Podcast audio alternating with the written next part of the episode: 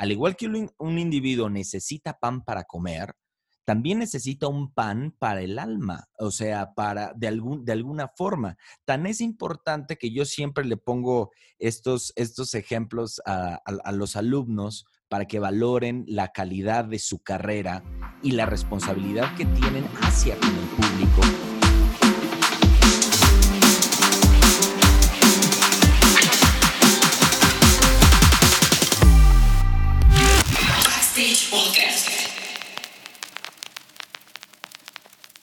¿Qué tal? Bienvenidos a Backstage Podcast. Esta vez estamos iniciando la segunda temporada. Tenemos un invitado súper especial, el maestro Tagle Briseño. Es iluminador, director de escena y maestro en el TEC de Monterrey de Santa Fe. Tagle, ¿cómo estás? Hola, ¿cómo estás, Gerardo? ¿Cómo te va? Muy bien, todo muy bien. Estoy muy emocionado de tenerte acá, aunque sea por Zoom, pero que estés aquí con nosotros. Este, la verdad es que es una oportunidad increíble que Backstage Podcast esté logrando poder comunicar directamente de la gente que está detrás de, pues de, lo que los artistas y la gente que está en el frente puede hacer gracias a ellos. Eh, platícanos un poquito de tu carrera para que la gente conozca qué has hecho más o menos, Tagli.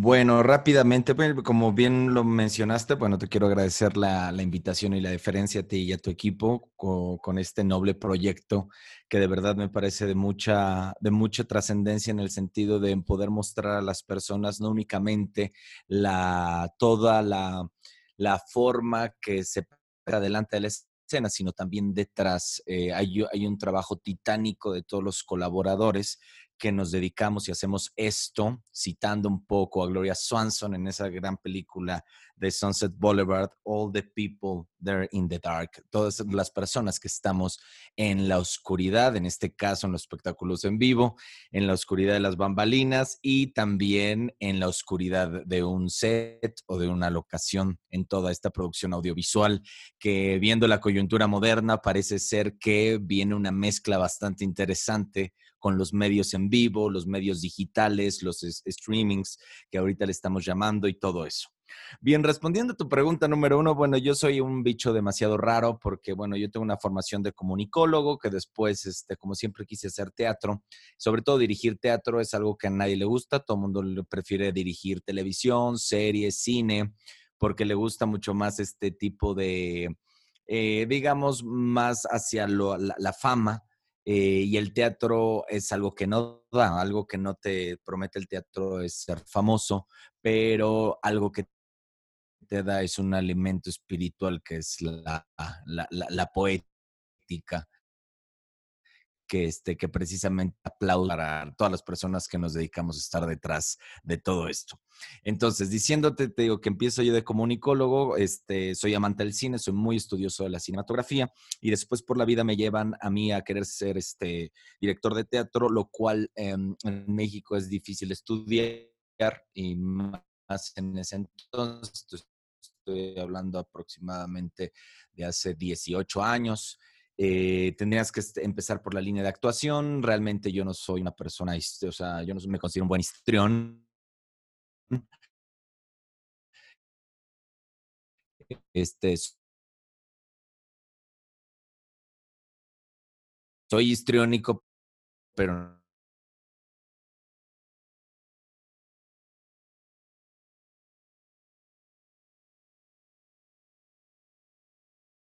mi maestría en Alemania, mi maestría que tiene que ver con el desarrollo eh, de la potencialidad en dirección, en escenografía e iluminación, en teatro, ópera.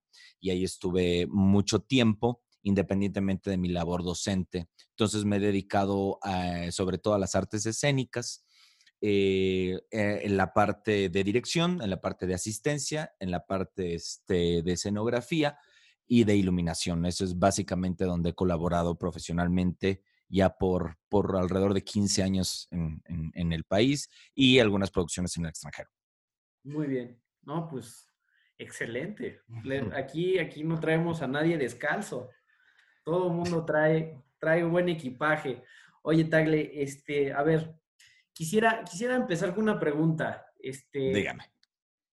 Em, ¿por qué, ¿por qué considerarías importante darle voz a toda esta gente que no tiene el espacio? O sea, todos los productores, todos los escenógrafos, pues no, no hay un espacio para que ellos puedan expresar pues su trabajo, ¿no? O sea, qué es lo que conlleva su trabajo. ¿Por qué considerarías importante que estas personas puedan, puedan expresarlo, puedan tener esta, esta oportunidad de, de decir que su trabajo sí tiene un valor y que sobre todo son profesionales? Bueno, este, el trabajo, claro que de todas las personas que nos dedicamos a estar atrás, está, bueno, acabas de mencionar a los productores, bueno, tiene el, es el valor eh, central sobre todo, independientemente del director. Eh, veo en el productor una, un confidente que, que sin duda es la persona que de alguna manera va a meter las manos al fuego para sacar una producción y lo va a hacer a muy buen fin. Ahora, aquí hay que entender el carácter de las cosas. Eh, tienes que decidir en este medio, en las industrias del entretenimiento, eh, incluso tanto física como metafóricamente, existe lo que le llamamos es el spotlight, ¿no? Y cuando te dedicas a esto, tú decides si quieres estar en el spotlight o no. El spotlight es, eh, haciendo una analogía con esta película del faro, pues es esta luz que si se enamora y se engolosa uno, se termina quemando, ¿sí? Este, en cambio, ah, habemos otro tipo de, este, de personajes que nos gusta rodear la luz, nada más estar cuidándola y en el momento que se apague un poquito, eh, querer brindarle mucho más eh, combustión. En este caso, imagínate que es un foco para seguir eh, o intentar crear, que eso es muy importante.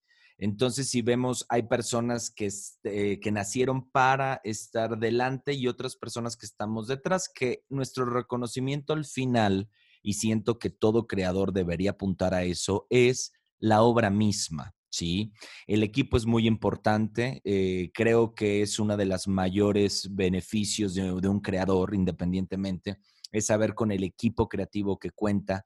Con el equipo creativo me refiero tanto crew como cast en, este, o sea, todo el staff, eh, como una familia. Entonces ahí habemos personas que, que, no, que no vamos a, a dar la cara. Sí nos hacemos responsables, pero no vamos a dar la cara. Para eso están otro tipo de personas. Entonces, yo creo que nosotros somos eh, personajes más silentes nos gusta más en la ausencia y en, el anonimato poder hacernos presentes en el espectáculo sin la necesidad de que el nombre. A mí me gusta el tipo de creación muy medieval, donde en la época medieval realmente no se firmaba, eran anónimos. Si nosotros nos fijamos en, las pinturas, en los copistas de las de las diferentes este, órdenes monásticas, que realmente son obras de arte, los libros que hacían, las miniaturas, este, cómo de alguna forma llegaban y hacían los iconos. Eso eran anónimos. ¿Por qué? Porque estamos trabajando para algo más, una obra trascendente. ¿sí? Entonces, hoy en día lo veo así. Lo veo, es padrísimo que tengas este espacio donde las personas que nos dedicamos a estar atrás, no por el hecho de querer tener el spotlight, eh, pero sí por el hecho de, poder compartir experiencias que muchas veces eh, a nosotros nos, este, bueno, vas aprendiendo, es lo que te da la sabiduría de la vida, vas aprendiendo a lo largo del, devenir de lo que uno llama carrera, por eso es una carrera, ¿sí? Eh, porque la carrera no se estudia en la universidad. la, carrera se empieza desde que uno le llega la chispa de la pasión.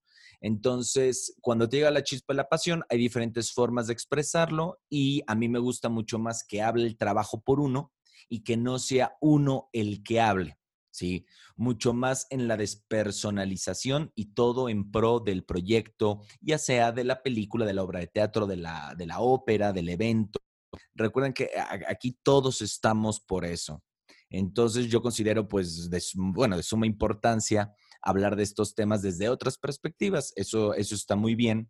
Y bueno, ya cada quien eh, lo habrá, porque en cada área hay un superestrella. Y hay gente que, le, hay gente que le gusta ser superestrella y está muy bien, porque el mundo también se alimenta de eso, ¿sí?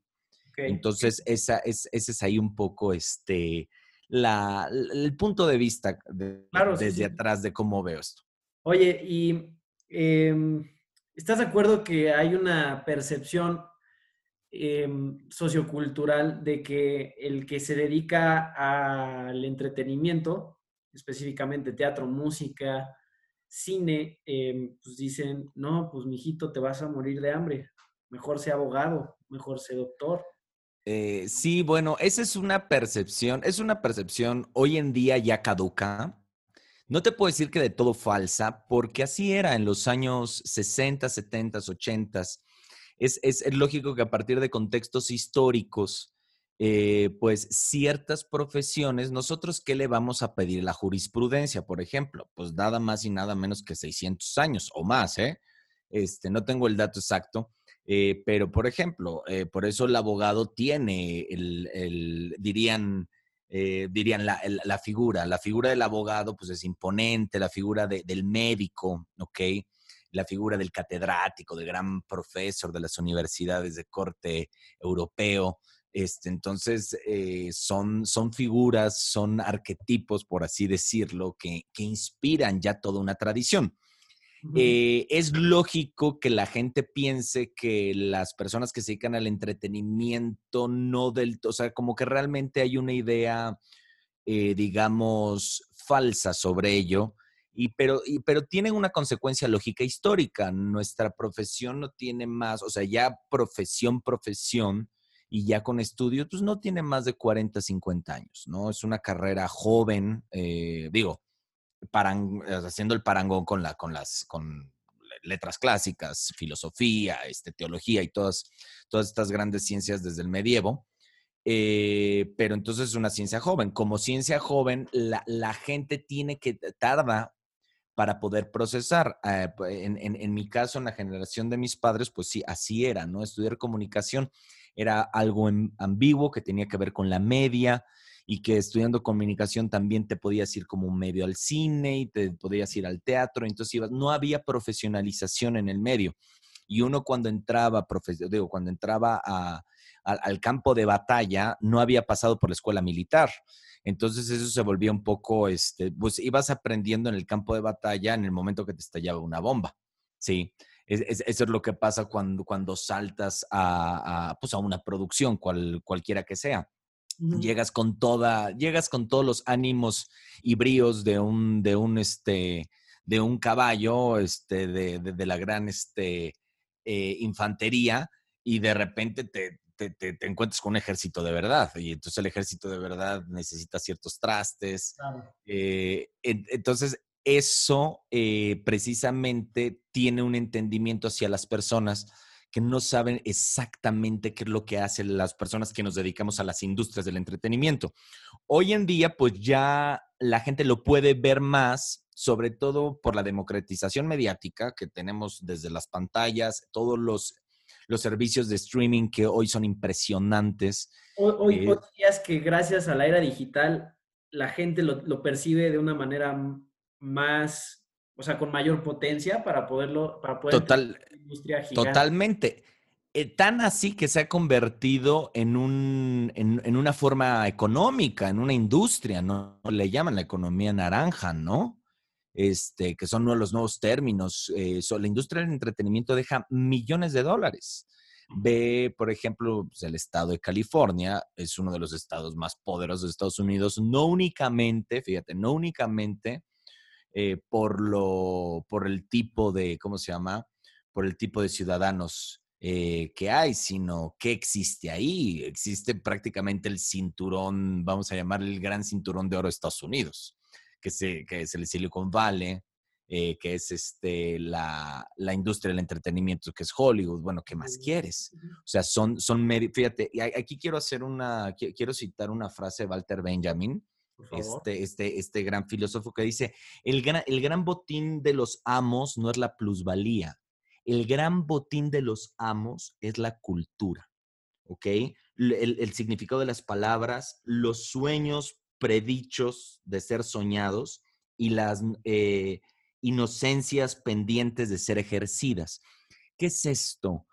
Eh, el, el, imaginario de la gente, o sea, la cultura, el fenómeno cultural que existe, eh, los grandes imperios lo que hacen, lo primero que se tienen que, que apoderar es de la cultura, ¿sí? Y de las formas de expresión, porque entonces ahí sí permean. Fíjate, voy no voy a hacer un ejemplo con Estados Unidos porque todo el mundo habla de Estados Unidos, vámonos a un ejemplo más, más antiguo. Eh, veamos Roma. Roma eh, precisamente conquista todo. ¿Y por qué conquista? Eh, conquista de, alguna forma con el idioma, para empezar. Fíjate, entonces es una forma cultural.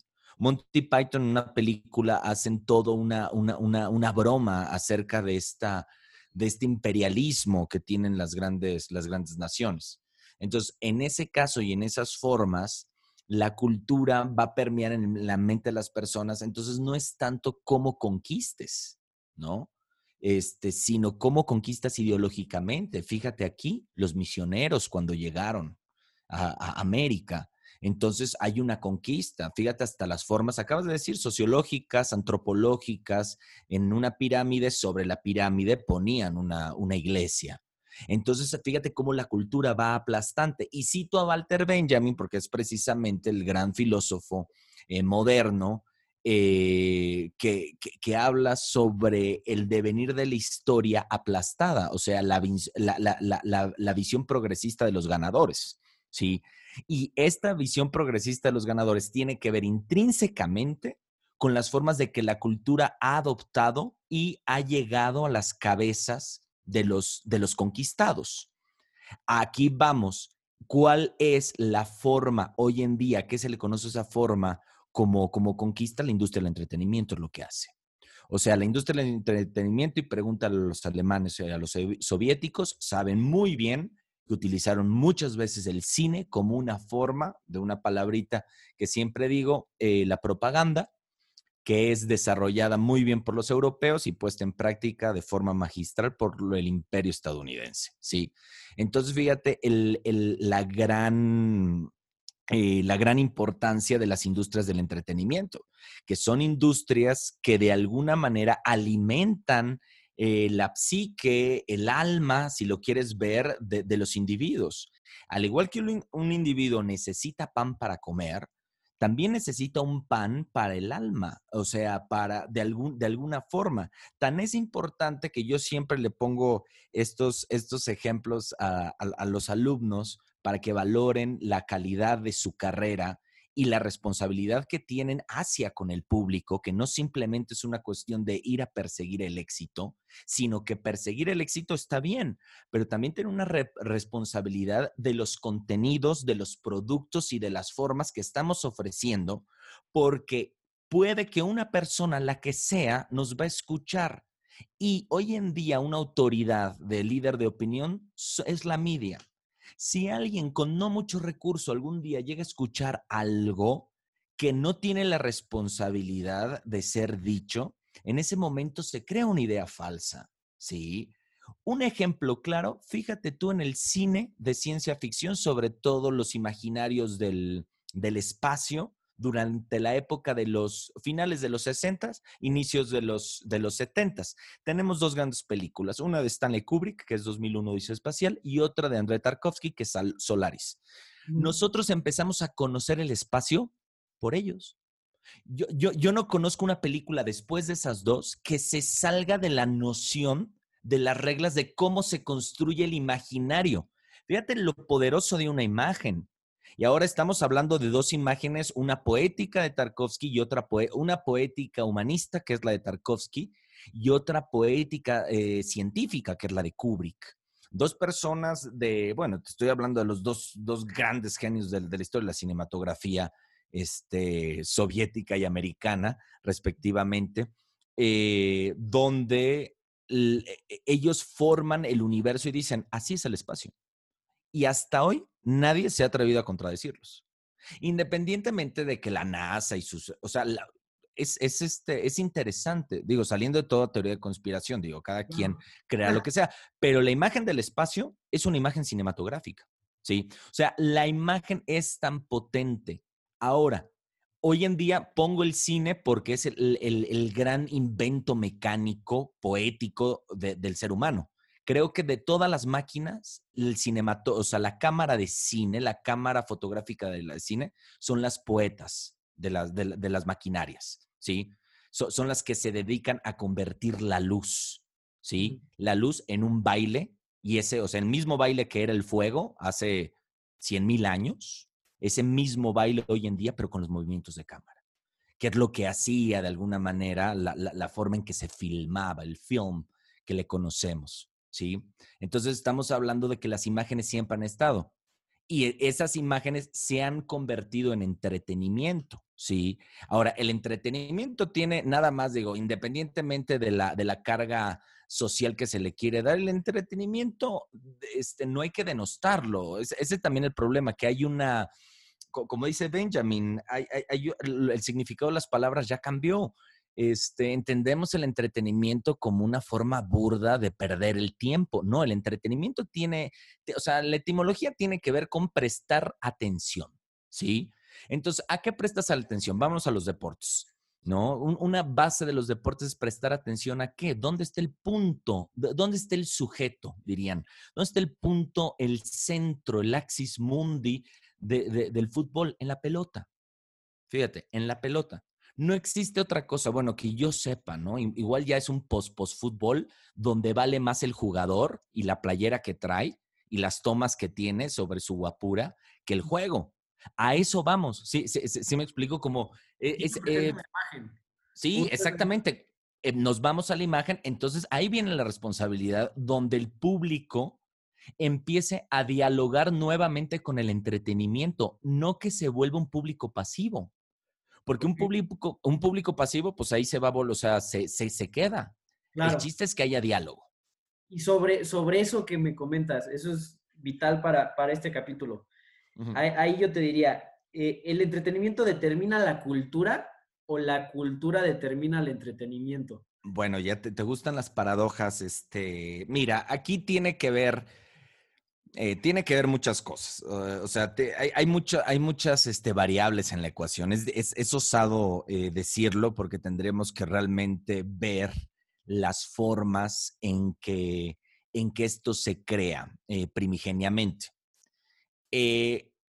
primigeniamente yo me atrevería a decir que el entretenimiento no crea, o sea, no se crea a partir de una forma cultural el entretenimiento es un, es un momento de reflexión.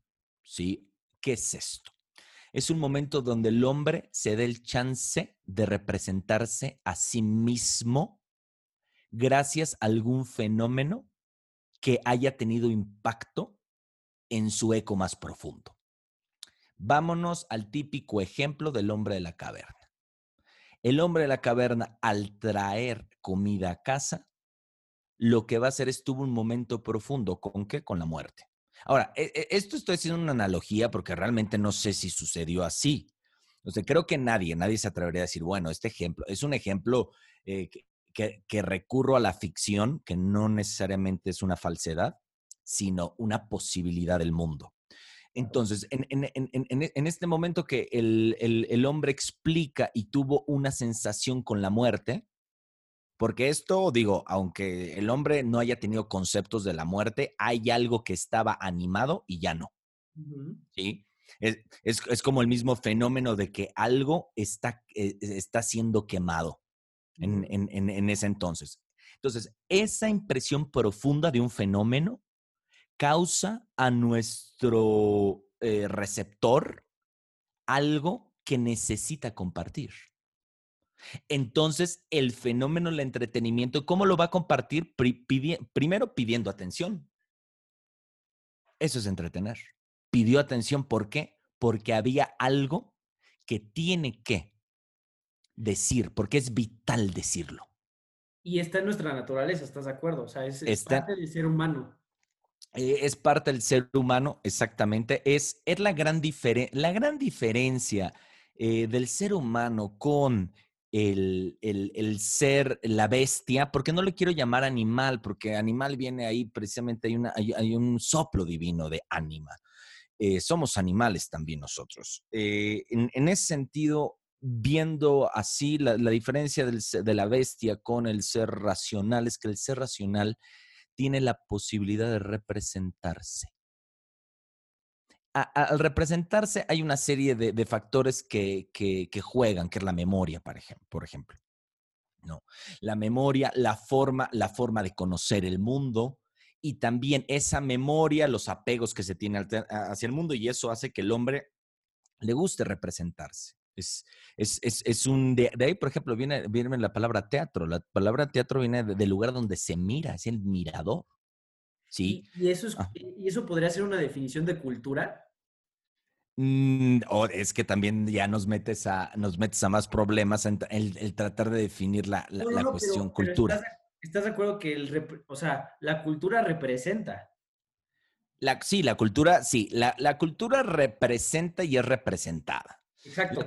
La, cultura es un fenómeno. Eh, es, es, el fenómeno que necesita ser representado por el ser humano.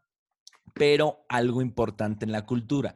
¿Por qué necesita ser eh, representado? Porque hay algo de fundamental que eh, hace cohesión en, las formas humanas, ¿sí? Entonces eso en una edad teocrática se va a llamar Dios. Es lo que, es, lo que le llaman mucho en el idealismo alemán el, el sujeto. ¿Cuál es el sujeto? O sea, si tú, por ejemplo, en, la industria del entretenimiento, si tú te pones a analizar las eras del, del entretenimiento con base en el sujeto, entiendes hacia dónde apuntaba el ser humano y para quién hacía arte y para quién hacía poética y para quién hacía, a, quién le prestaba la atención, el entretenimiento el ser humano. Todas las civilizaciones antiguas, el sujeto eran los dioses. Ese era el sujeto. El, e, el, sujeto, o sea, el hombre sujeto es ya en el Renacimiento. Y es, y es una forma renacentista, este, donde el hombre, incluso, bueno, tenemos la, la, gran escultura de Miguel Ángel, ¿no? es, es el hito del renacimiento, el hombre, la medida de todas las cosas. Entonces, desde ahí, por ejemplo, el entretenimiento ya se empezó a, a, enfocar, a enfocar el spotlight, pasó otra vez al ser humano. Cuando eh, antiguamente no. Entonces, la, cultura se representa por una necesidad de cohesión. Sí, eso es, un fenómeno eh, que el ser humano, independientemente nómado o sedentario, necesita identificación ante un mundo, ante un mundo hostil. Sí. Y sobre, sobre eso, eh, podríamos decir que, que, el entretenimiento tiene la obligación de educar por la influencia que tiene o el impacto que hace hacia, hacia el ser humano. Pues eh, realmente eh, conduce, exactamente. Hay, una forma, es, es, formativa. Sí, sí, sí creo que sea formativa. Ok.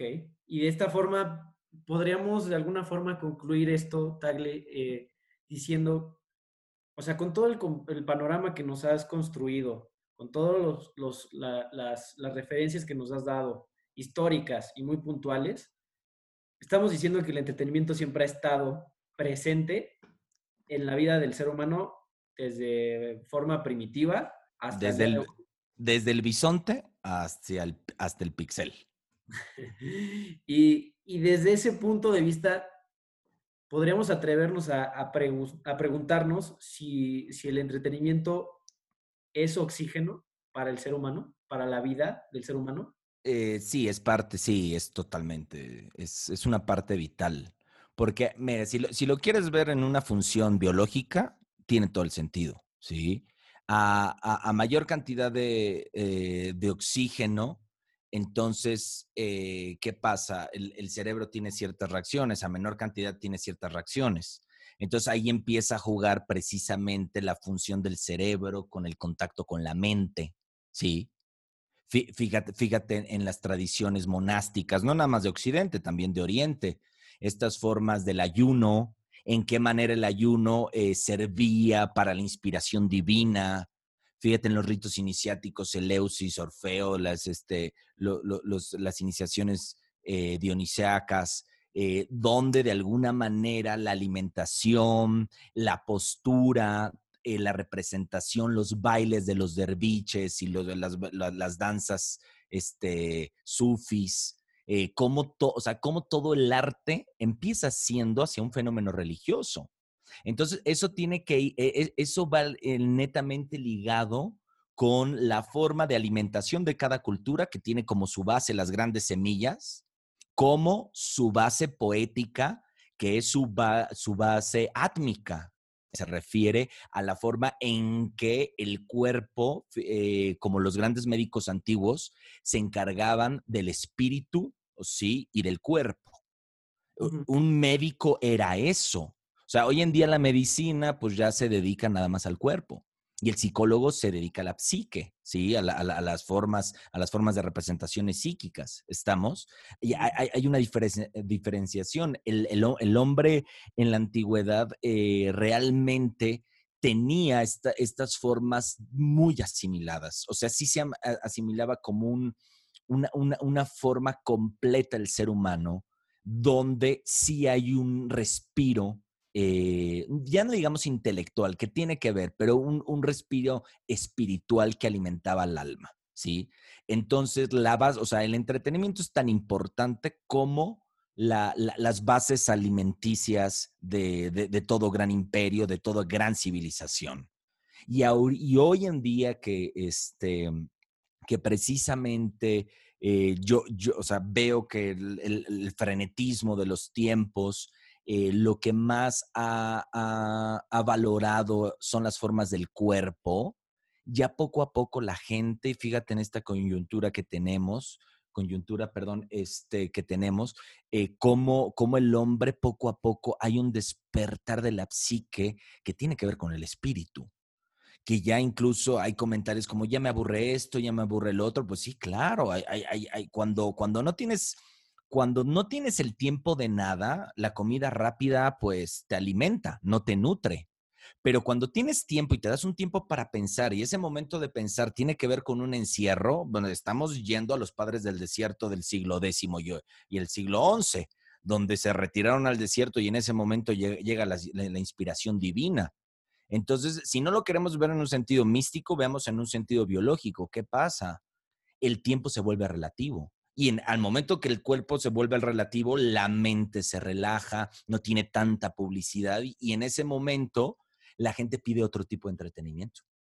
Un, entretenimiento al que hay que buscar apuntar, un entretenimiento que tenga una liga simbólica.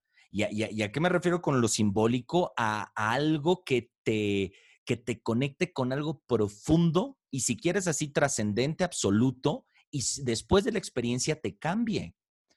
yo, lo veo mucho, por ejemplo, en la tradición del teatro griego. O sea, cuando, cuando digo, y en otros estados del éxtasis, en, culturas tribales y eso. cuando uno iba a la celebración, digo, no vayamos al teatro griego, que es una cosa muy clásica, vámonos a una tribu, eh, a alguna tribu en, en, este, en Sudamérica.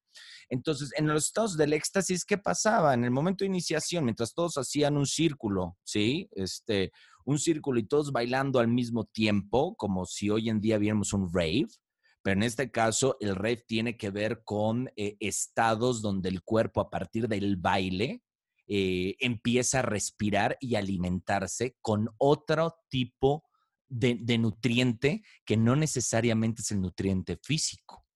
Fíjate los niños cuando juegan, cuando juegan en las cosas que le apasionan, pueden estar toda, toda, toda la tarde y toda la noche estar jugando en lo mismo sin probar alimento. ¿Por qué?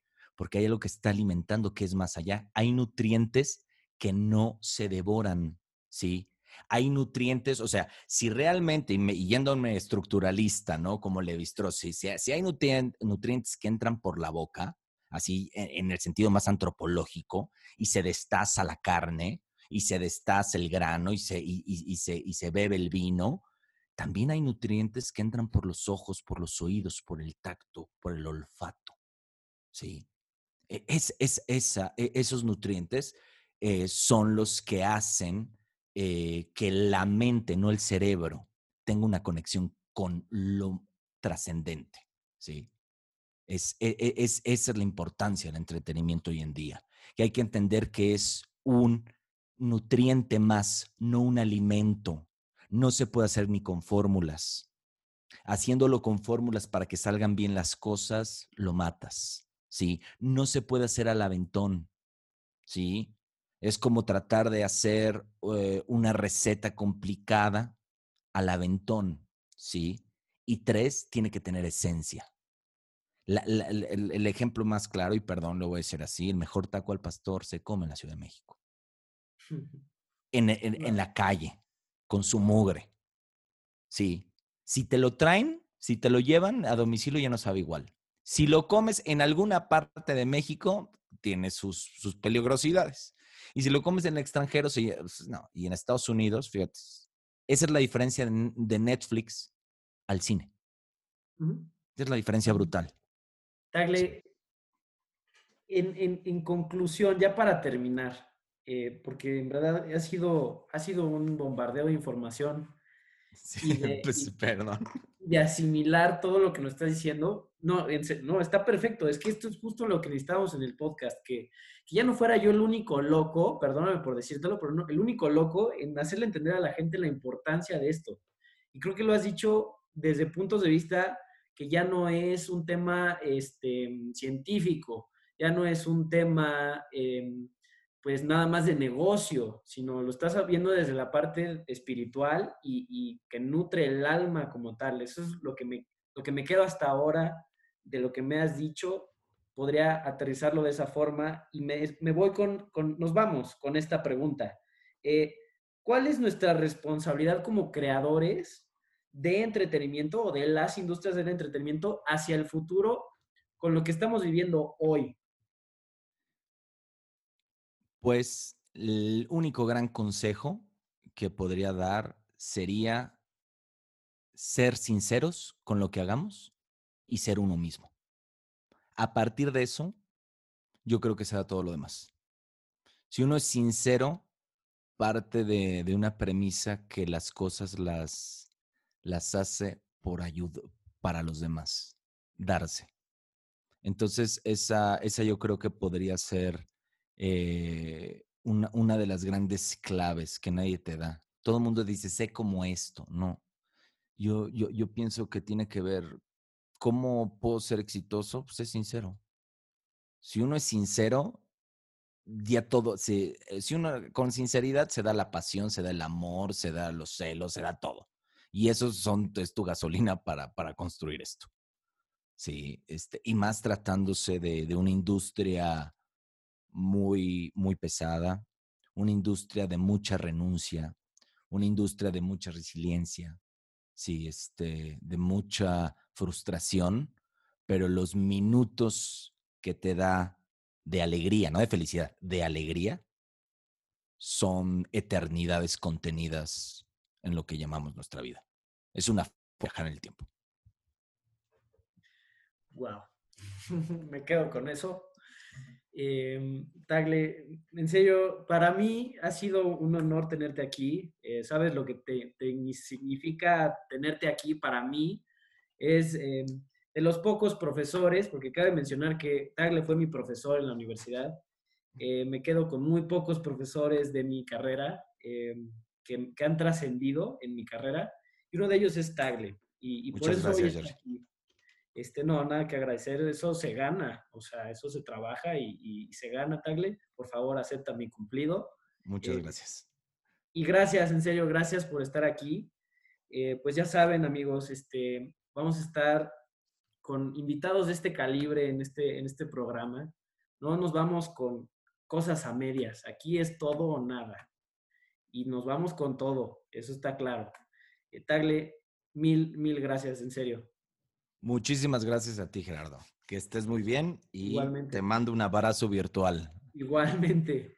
Estamos en contacto y, y, pues esperamos pronto volverte a tener acá porque hay mucho, hay mucho que hablar y los invito a estar pendientes de nuestras redes, Instagram y Facebook, es donde principalmente estamos atacando y en esta temporada ya vamos a estar en YouTube, entonces vamos a poder llegar a más gente. para que Tagle también nos apoye con sus conocidos, que nos apoyen ustedes mismos sigamos creciendo en esta bella comunidad que, que como se dan cuenta, es algo muy romántico y muy pues nutriente, nutritivo para todos nosotros y más en estos tiempos.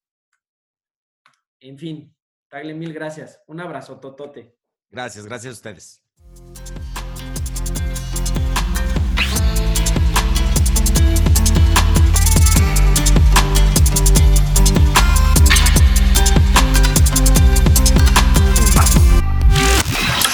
Podcast.